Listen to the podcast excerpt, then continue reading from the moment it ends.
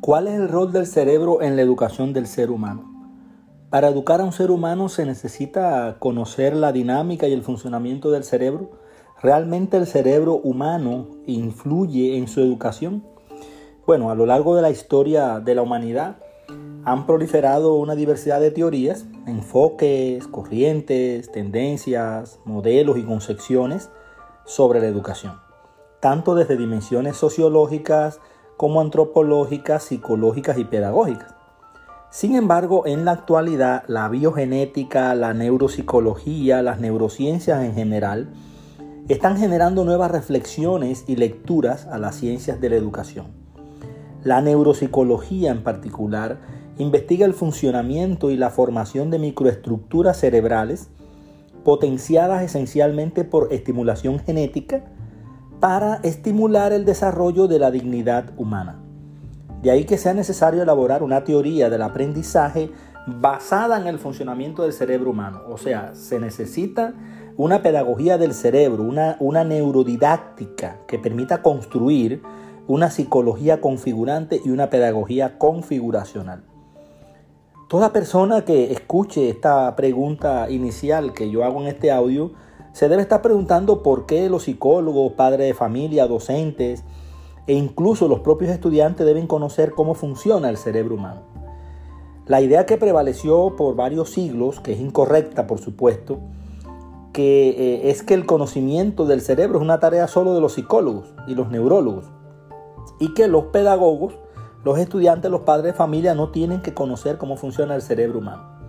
Yo pienso que así como los estudios de Benjamin Bloom revolucionaron la didáctica, conocer la mente revolucionará la pedagogía y también la didáctica y el currículo.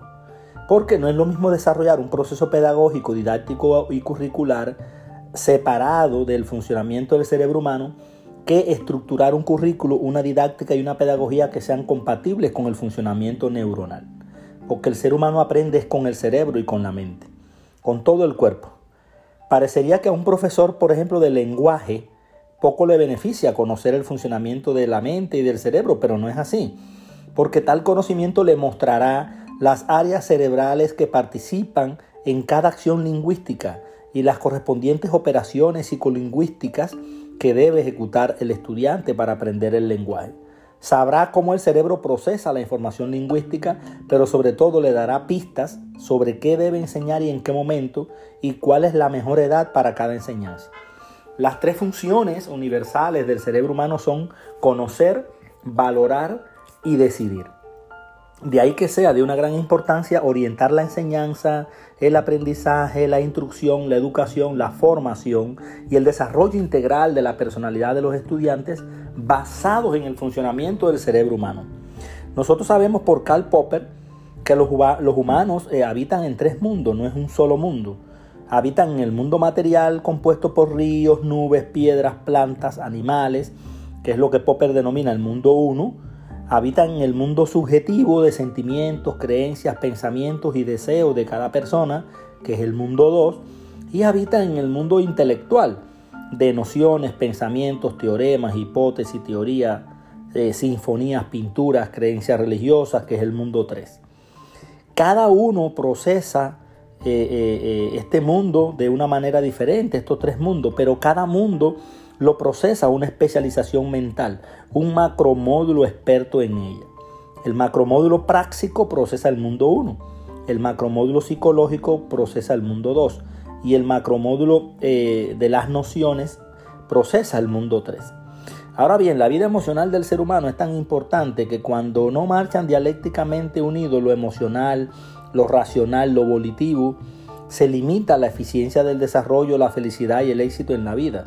Muchos son los interrogantes que surgen al meditar en este importante aspecto. Entre otras, pudiéramos plantear eh, las siguientes. ¿Qué relación existe entre los estados emocionales del ser humano y el desarrollo de sus capacidades intelectuales? ¿Cómo es posible que la corteza cerebral, con su maravillosa computadora humana, con miles de millones de células en movimiento, se relaciona con el sistema límbico regulador de los estados de ánimo, de los sentimientos, de las emociones del ser humano.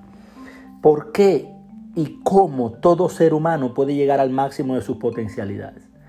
¿Cómo es posible que una mirada, un saludo, una sonrisa, un abrazo, un beso puedan cambiar la química del cerebro y hacer que nos sintamos mejor? En todas las especialidades de ingeniería existe una asignatura denominada resistencia de materiales. Y es muy difícil que confiemos en un ingeniero que no domine bien esos conocimientos. Pues el éxito de que su obra o diseño sea confiable depende, entre otros aspectos, de que haya hecho de una manera acertada la selección de los materiales. Ahora bien, el ingeniero conoce profundamente la resistencia de los materiales, conoce profundamente las características de los materiales con los que trabaja. Y nosotros los docentes, ¿conocemos bien las particularidades de los estudiantes con los cuales interactuamos? ¿Hasta dónde conocemos el sustrato fisiológico de las acciones y reacciones del estudiante con el que interactuamos? cómo aprende su cerebro, cómo construye, asimila y se apropia de conocimiento. ¿Qué sucede cuando el estudiante se emociona o cuando tiene temor? ¿Cómo se relacionan los lóbulos cerebrales con el sistema límbico, que es donde radica la vida afectiva del ser humano? ¿Qué relaciones existen entre la memoria y el estado de ánimo? Todas estas son interrogantes que nosotros nos hacemos para conocer bien la resistencia, las características y el mejoramiento del material más caro de la tierra, que es el cerebro humano, ya, ya que su equivalencia no tiene precio ni dando todo el oro del mundo. El ser humano es lo más importante. Los estudiantes, los educadores, los padres de familia, deberíamos estar mejor preparados en estos conocimientos para poder entender, comprender, contribuir a la educación armónica y coherente de esas vidas en desarrollo y robustecer los caracteres y personalidades irrepetibles que están formándose. Estar al día en los resultados de las últimas investigaciones psicológicas y neurofisiológicas que se realicen sobre el ser humano hoy se convierte en una obligación de todos los docentes comprometidos con la misión de educar. La influencia de la revolución cognitiva ha caracterizado la investigación psicológica y educativa en las últimas décadas. La mente humana ha sido redescubierta, el cerebro, humano ha sido redescubierto, se está estudiando a profundidad. La mente humana ha sido redimensionada. El aprendizaje, la memoria, el razonamiento, el pensamiento, la creatividad, la inteligencia, las competencias, entre otros atributos, cualidades y configuraciones psicológicas, se han constituido en objetos fundamentales de estudio científico. El desarrollo de las neurociencias en los últimos 30, 40 años ha constituido un fuerte estímulo para enfocar un nuevo abordaje de la didáctica y de los procesos de aprendizaje. El cambio en la conceptualización de tales procesos enfatiza las habilidades de procesamiento de los individuos eh, eh, y eh, todas las, las actividades y situaciones de aprendizaje que ellos enfrentan. Y también este cambio en la conceptualización se aleja cada vez más de la posición que concibe al estudiante como un receptor pasivo de información. No, así no funciona el cerebro, el estudiante es un participante activo.